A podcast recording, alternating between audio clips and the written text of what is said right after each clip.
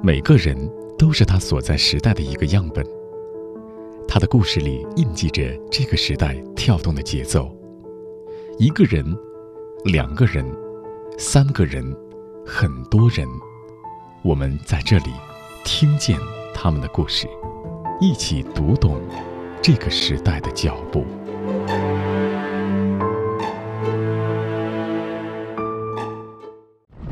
二零一九年四月十七日，我开始了从北欧瑞典的帆船航海回家之旅。孤单、寒冷、寂寞。途经二十个不同的国家，累计行程超过一万海里，经过几百个码头。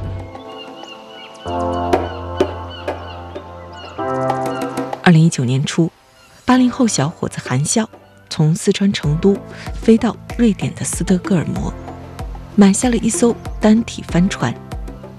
他给这艘身长十一点五米的家伙起名叫做“大白”。刚才你听到的声音就是韩笑。驾驶大白穿越雷暴群，冰冷的海水中解救被鱼线缠住的螺旋桨，荒岛上捕捞大青鱼，单人单帆横跨亚丁湾。如今，韩笑仍在返回中国的航程上，而二零二零年。突如其来的全球疫情，也让这场漂流更多了一些意料之外的故事。今天，就让我们一起听见韩船长漂流记。韩船长，你好。哎，你好。你现在是在什么地方接听我的电话呢？现在在迪拜的 Port Rashid 这个码头的隔离区，嗯，在接听您的电话。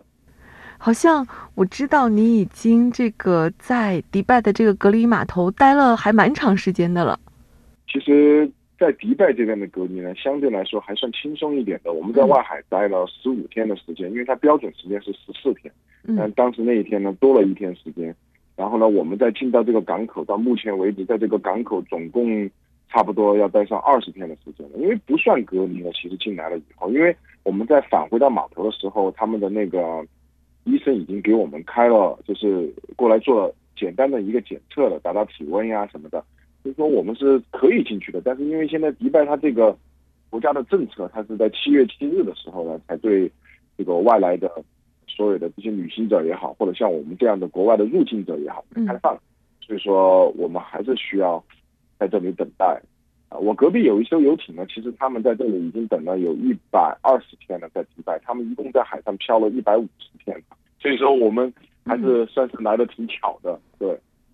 所以这一场疫情对于很多这个航海的人，尤其是像你这样环球航海的人，其实是增加了特别大的一个难度。你要说如果是这个疫情对我们有什么太大的影响吗？我想说的话，确实是有的。比如说当时。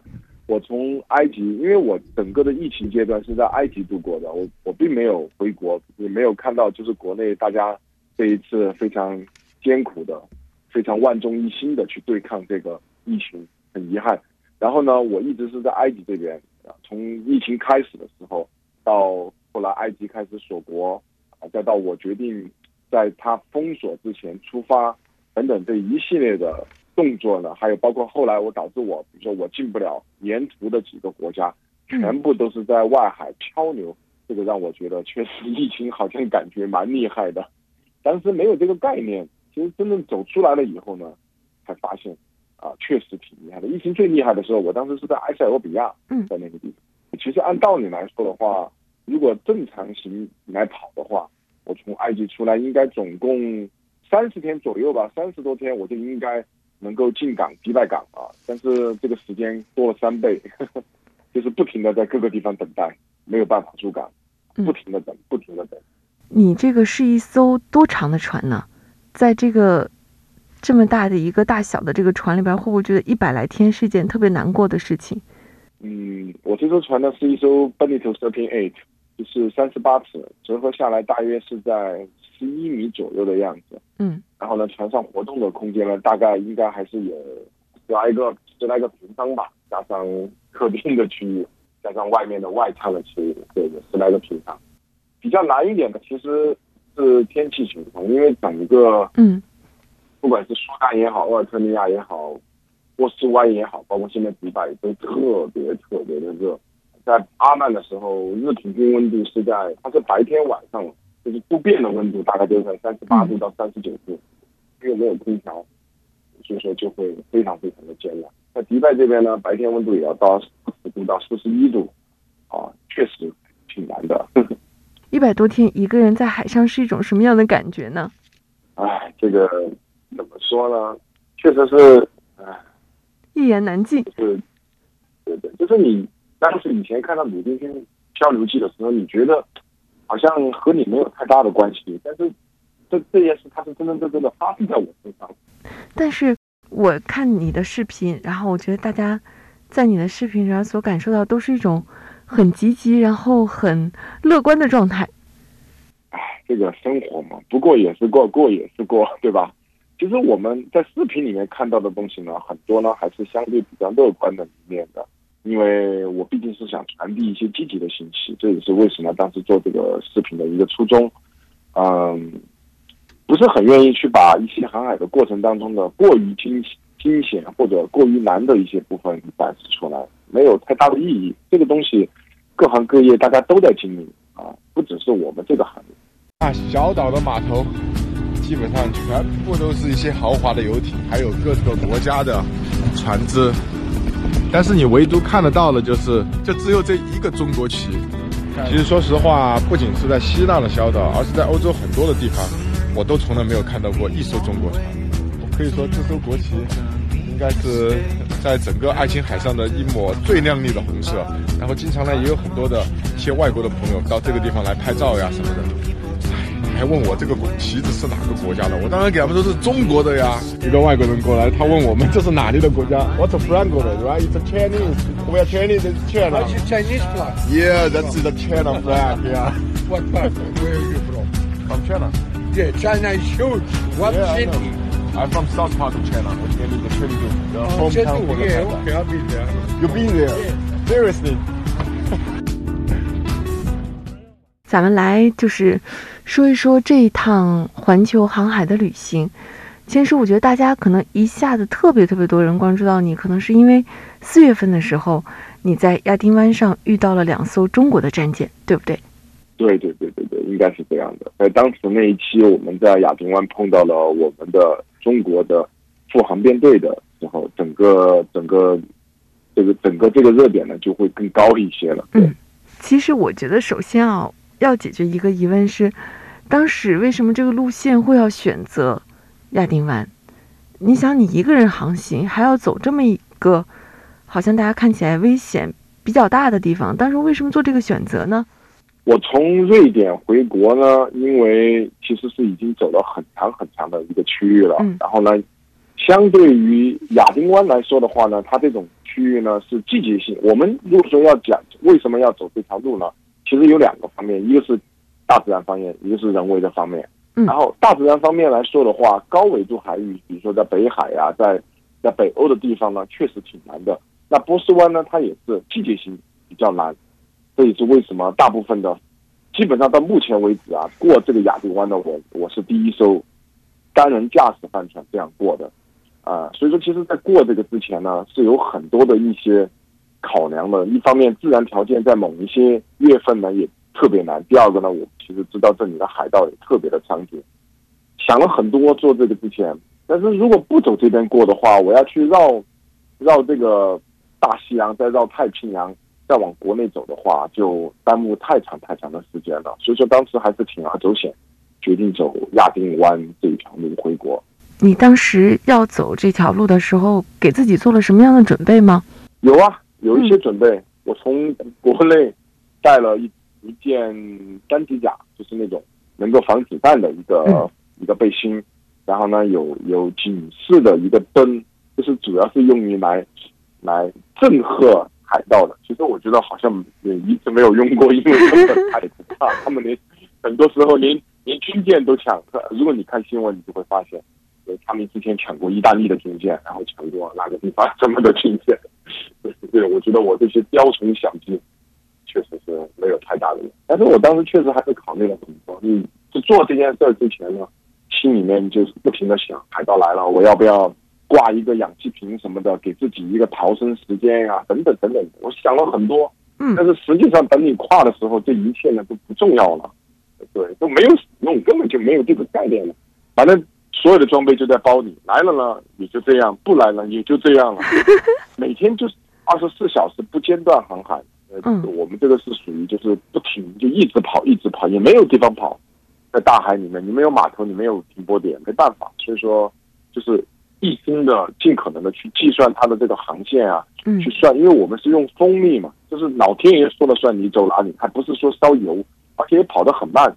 普通的这种大型货轮的话，可能四天就过了，我花了整整十天的时间。嗯像我们的速度在这方面确实差别比较大，所以说每天在不停的计算航路呀、不停的去去考量我怎么走，怎么去躲避，几点钟的时候进入到黑暗，几点钟的时候又回到航道，就在考虑这些问题上面去了。啊，其他的都考虑的少一点。所以你说二十四小时不间断，是指这十天都是这样的状态吗？呃，准确来说的话，是很长时间我们都是二十四小时不间断的在跑，呃，而不是仅仅是这十天。人做帆船航海都是这样啊。我听到的声音，你是不是在做饭？没有没有没有，我当时开了下冰箱，拿了一瓶水。我都感觉你要太热了，实在。现在是多少度呢现在是多少度这个迪拜今天达到四十一度，啊？真的很热。对这种情况，我以前因为来很多次迪拜这边，嗯从来没觉得这么热过，这次是真正真正体会到了。嗯对，接着聊哈，就是你说要走这个亚丁湾，然后我也看了一些你的这个视频，然后你说这个二十四小时不间断，我看到说在视频里边儿，你就睡在甲板上，然后拿一个绳子把自己给算是半固定在那里，对不对？对，因为其实海上的天气变化非常快，嗯我绑的那根绳呢，它还不是像传统意义上的，一般我们玩帆船的会有一个安全绳，就是它会系着你。那我呢，因为呃怎么说呢，安全绳呢，它是处于就是说，哎，根据安全来说的话，你是确实需要一直记着，但是我因为一个人，我的工作量太大了。嗯我每半个小时就得起来一次，就要查风、查流等等，查各种的一些船务状况。绑一个安全绳呢，确实不方便，所以说我往往呢，一般是用前翻的绳去绑在手上的，啊，那个不是普通的绳，它是一根前翻的绳。嗯，这样的话，在风量在我醒过来风量突然变大的情况下，我还能有一个很快的一个自救的措施，能够把帆扯掉。对，嗯，其实是这样的。在亚丁湾的时候遇到中国的战舰的时候，当时那一刻会不会感觉有点被点燃了？其实，可能大家对大海的这个概念啊，并不是特别的清楚。我就这样来给大家解释，可能你们就知道这样。嗯我从瑞典开船出来到亚丁湾，一年多的时间，不要说中国军舰了，我连中国商船都没遇到过一艘，敲嗯中国国旗的船我都没看到过。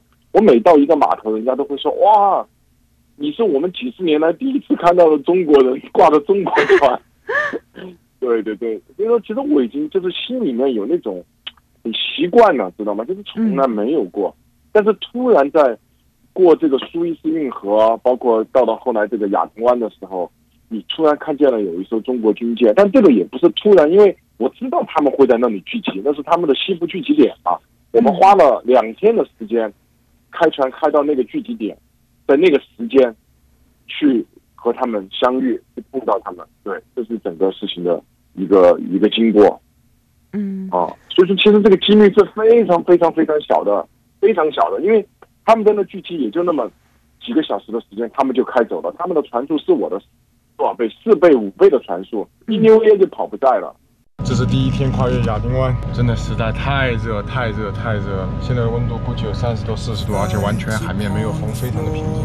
有一个好消息，我刚才突然在对讲机里面听到有呼叫中国海军的，他们会在这个集结点集结，然后呢一起去跨越亚丁湾。他们的速度呢应该是在十二节左右，我是跟不上他们的。我刚才听到有商船在呼，就是中国海军，中国海军您好，我现在已经到集结点了。我们也会尽量往集结点这个方向走，看一下具体什么情况，问一些相关的信息。但是我们不会等他们，因为我们很慢，会提前去跨的。我也试着呼一下，看能不能叫到他们。中国海军，中国海军您好，嗯，这里是中国帆船深南号，这里是中国帆船深南号，但是还没有回复，估计现在距离还有一点远。距离近一点的时候，应该能和他们联系上。只要能联系上，报个备就可以了。八八七舰，我已到位，向你报告。中国海军听到了吗？八八七舰，中国。中国海军八八七舰，中国海军八八七舰，这是中国帆船“深蓝号”。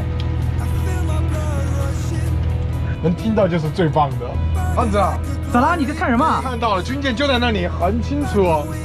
但是估计要靠望远镜能看到。这是我们中国的八八七号，叫什么舰？确定一下啊！我看一下，确定一下。微山湖舰。这就是最好的安全感呀，什么东西都给不了，是吧？这才是我们中国人的尊严呀。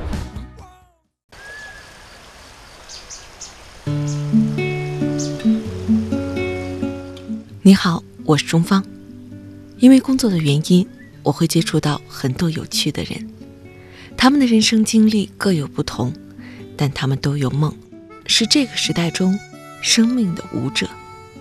我喜欢他们，想要把他们的故事讲给你听，于是就有了听见。听他们的人生故事，让我们一起成长。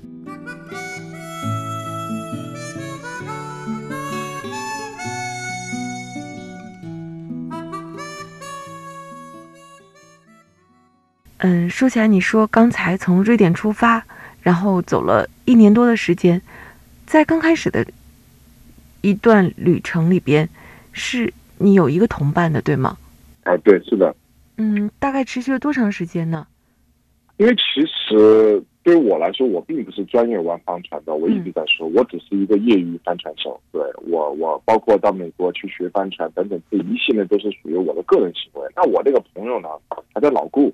他以前是和我一起在毛里求斯，我们在那边开酒店的。嗯，然后呢，他当时说，因为他身体素质比较好，以前也是特种兵下来的。他说我要和你航海三年，这三年后我要和你一起走。结果来了几天就回去了。他说他这辈子对对来了几天，然后实在觉得风险太大了，然后就回去了。对，那就是一年多的时间都是你一个人在。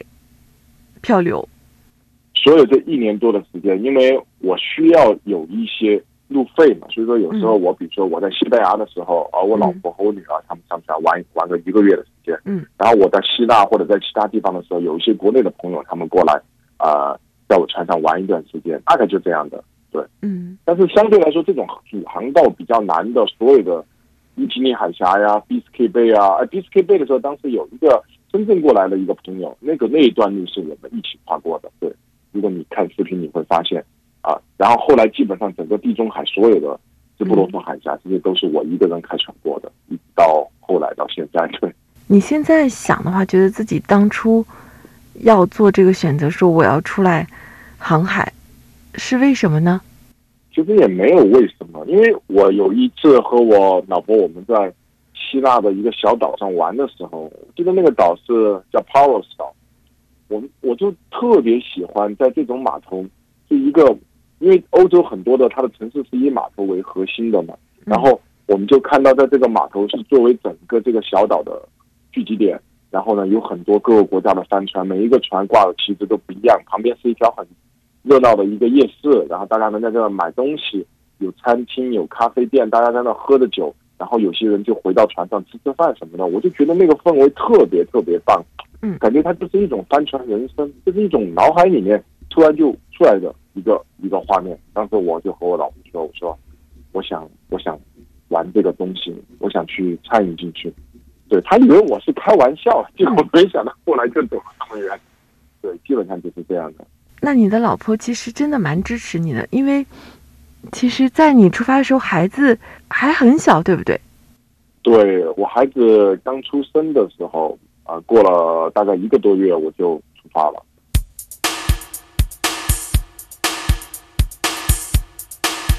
大家好，我是韩船长。如果你听过在亚丁湾的千帆过尽，初心不改那句话以后，我觉得你应该想了解更多关于我的帆船航海。那我呢会在听见节目跟你分享一些关于我的航海成长，我们不见不散。在你的表达里边也感觉到那种很很开放，然后很开朗，很积极，很乐观。但是想问的是，这么长时间的一个人的航行，我觉得不容易还蛮多的。然后会不会也会有特别特别难过的时候，甚至说哭的时候，是在镜头之外我们没有看到的呢？其实怎么说呢？确实这种时候还是有，而且还不少。嗯是这样的。举个简单的例子，呃，因为像对我来说的话，我从北欧这样一路过来，进了港口，少说也几十上百个了吧。你每到一个城市，你看到的这些东西，其实都大体差不多的啊。法国也好，德国也好，各个国家也好，其实你走过一次以后，你就会觉得这种新鲜感会越来越少。所以说，更多的时候是你自己的一个心理建设的过程。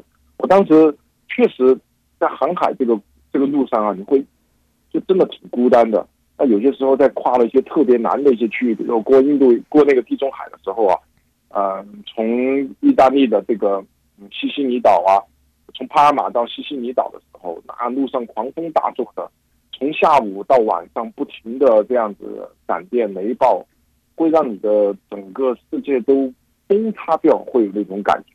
你就是其实，在大海当中的一面一个小树叶都谈不上，一面小一一艘小孤舟。然后这种情况呢，啊、还不是说你难过就能解决的，难过是最基础的，关键是你还有不知道多长的时间，你得去对抗啊嗯啊！所以说，其实对于我们来说，很多时候在过了以后啊，你突然想起来某某一段经历，都不是用难受来来来形容的。很多我是觉得感谢大自然的不杀之恩，然后那你想着这个经历的时候，眼泪就下来了。真的就是这种感觉，就是我觉得能今天能活着，都太不容易了，就是这样的感觉，就是那一瞬间，你都不用去想着我难受，眼泪就下来了。这种这种时候还是有的。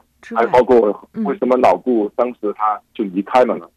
因为我们也是在波罗的海那边遭遇了一场中型的风暴，当时风速已经到四十多五十节了，嗯已经很夸张了。我又是完全的刚开始开船的一个小白，那所以说在当时的那种应对这种大型的这种自然灾害的时候呢，或者说大就是小型自然灾害的时候呢，没有太多的应对的技巧和理念，就导致整个的这个过程就很崩溃。因为老顾他当时直接就直接就就就崩溃了，整个人就是整个人已经垮掉了。我也花了很长的时间，自己重新把心理的这个建设一点一点的做回来。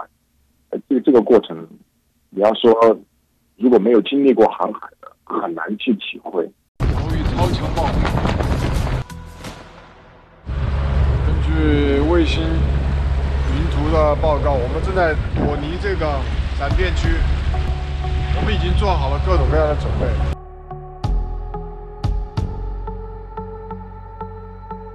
老谷，下雨了，把你身上防水衣丢给我，外头下雨了。现在要做的事儿是尽可能的驶开雷暴区，找一些旁边可能有船的，到时候如果有特定的情况，还可以呼救或者怎么样。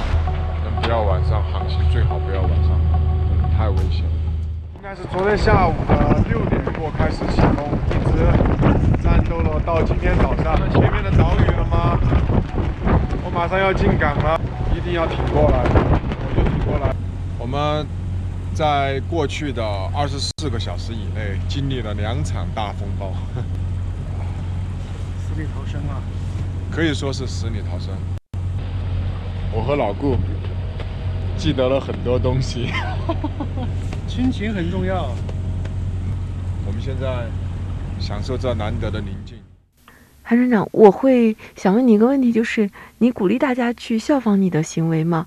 因为我看到知乎里边就有人开问题，大概就是问就是怎么样评价韩船长的这一次漂流，然后底下有好多人作答呀，专业人士、非专业人士，然后鸡汤的文字、现实的文字都有。对于我更多的来说，我并不推荐，或者说是我并不建议大家去做这种长时间的，或者说是相对走一些比较有危险性害比较高的这种航线的这样的旅行。你可以如果在经济条件或者说是在一些专业领域的方面你比较 OK 的时候，你做一些短距离的，或者你想去做，当然没有任何问题啊。我并不是说的，我只是说我的想法是，如果让我再走一次亚丁湾，我是不会再走的了，这也是没有办法的办法。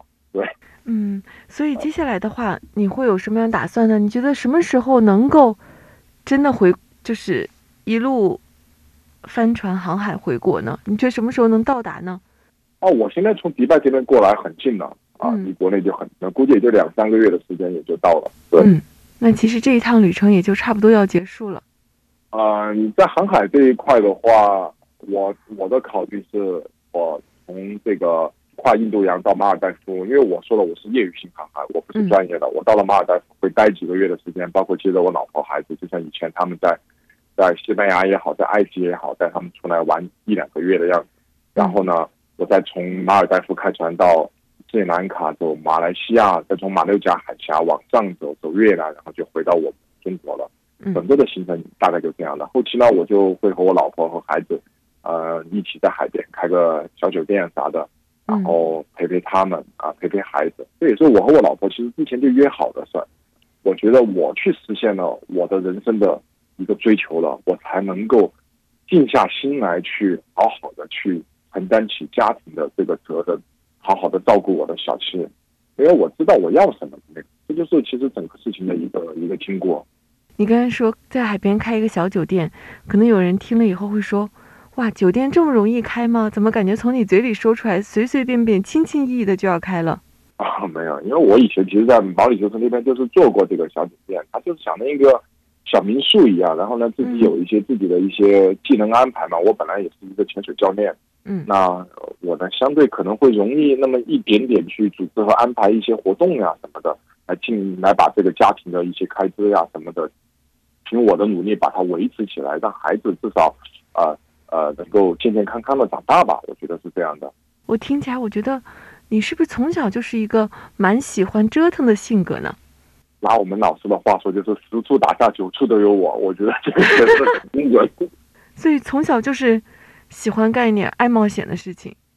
其实我父母是那种很传统职业，他们都是教师嘛。我就是一个很普通家庭的一个孩子，嗯，但是就是从小就特别的叛逆，所以说也没想到怎么样也就走上了这条路了。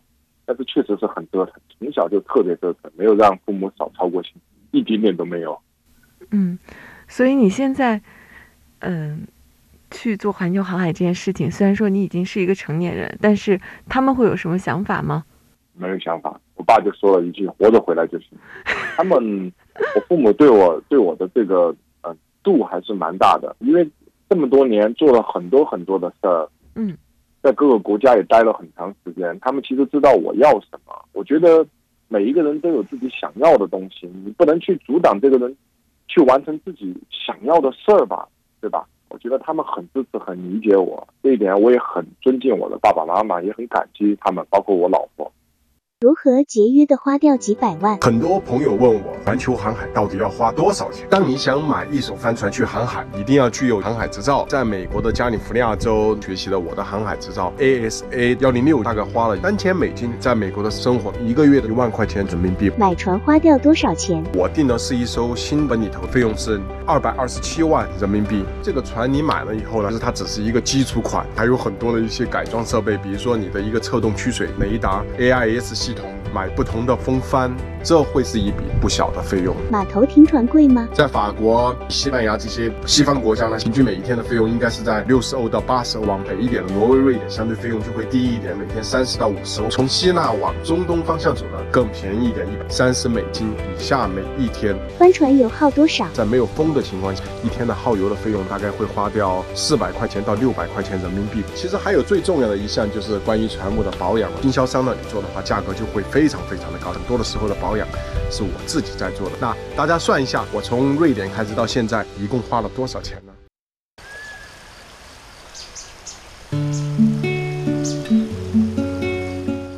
你好，我是钟芳。因为工作的原因，我会接触到很多有趣的人，他们的人生经历各有不同，但他们都有梦，是这个时代中生命的舞者。我喜欢他们，想要把他们的故事讲给你听，于是就有了听见。听他们的人生故事，让我们一起成长。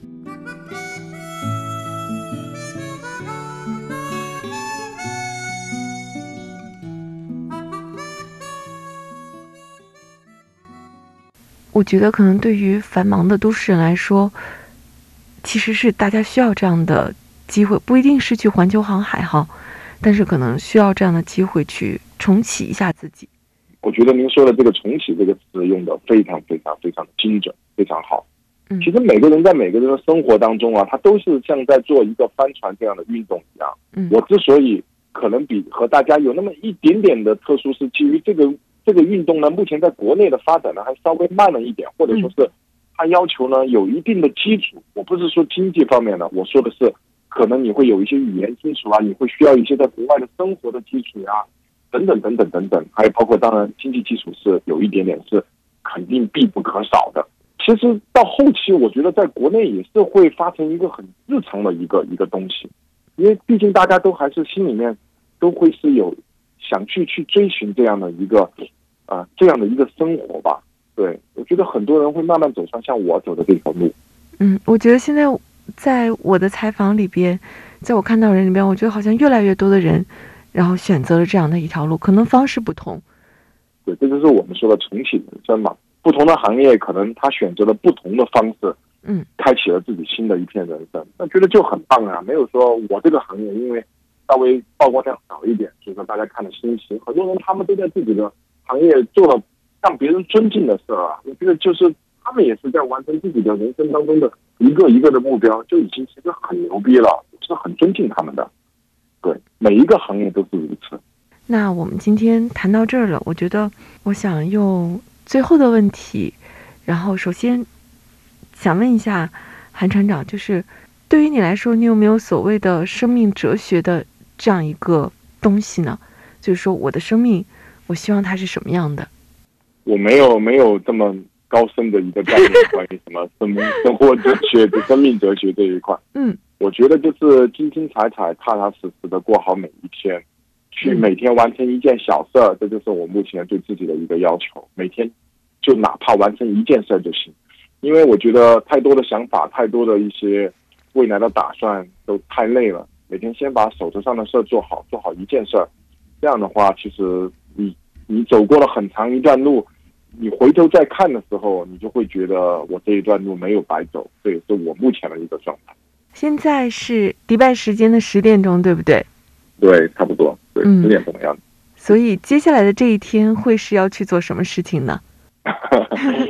我我我就是。基本上已经就是和隔壁船的这一群外来自全世界各地的船员已经是很好的朋友了。嗯，每天没事我就去和他们聊唠唠嗑呀，找蹭顿饭吃呀，吹会空调呀，喝点东西啊 什么的，所以说已经脸皮很厚了。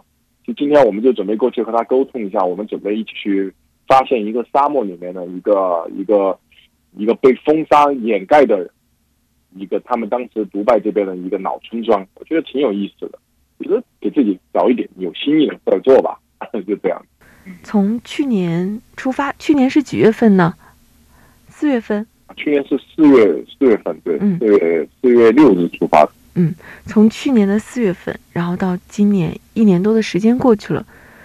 对于你来说，假如说让你现在回头看一下，你觉得这一年多你收获了什么？或者说你自己发生了什么样的变化呢？我觉得这一年多的时间可能会是生命当中的一个阶段，一个阶段的过程。我觉得我更多的收获的是，我想把生活过得更简单一点，更纯粹一点。我收获了一份善良，来自全世界的善良，这是我从心底感觉到的。我也希望变得更善良一点，我不希望。把生活搞得特别复杂，其实我只是在做自己想做的事儿而已。我也很感谢所有的这些朋友们，在镜头前的这些观众们啊，我能带给大家啊一份完全不同的航海生活。我希望把我的这种善良的一些感觉带到给大家繁忙的生活当中，让你们呢也能开开心心的过好每一天。对，我通过亚丁湾了。千帆过尽，初心不改。千帆过尽，初心不改。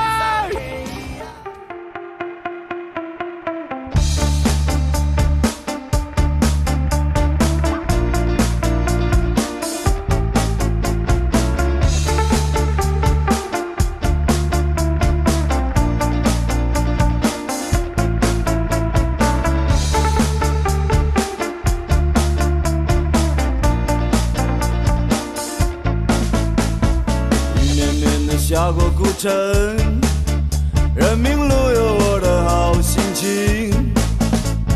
今天就像一封写好的消息，等着贴上一枚新邮票。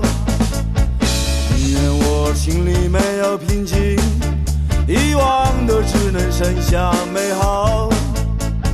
过去就像脑海里翻腾的喧嚣，繁星在梦里闪耀。让欢乐一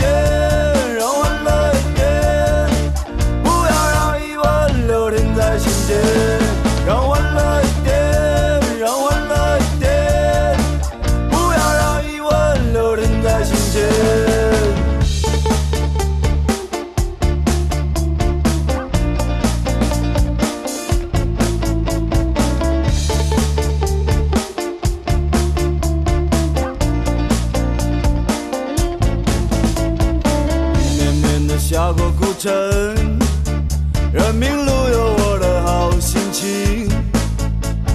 今天就像一封写好的消息，等着贴上一枚新邮票。宁愿我心里没有平静，遗忘的只能剩下美好。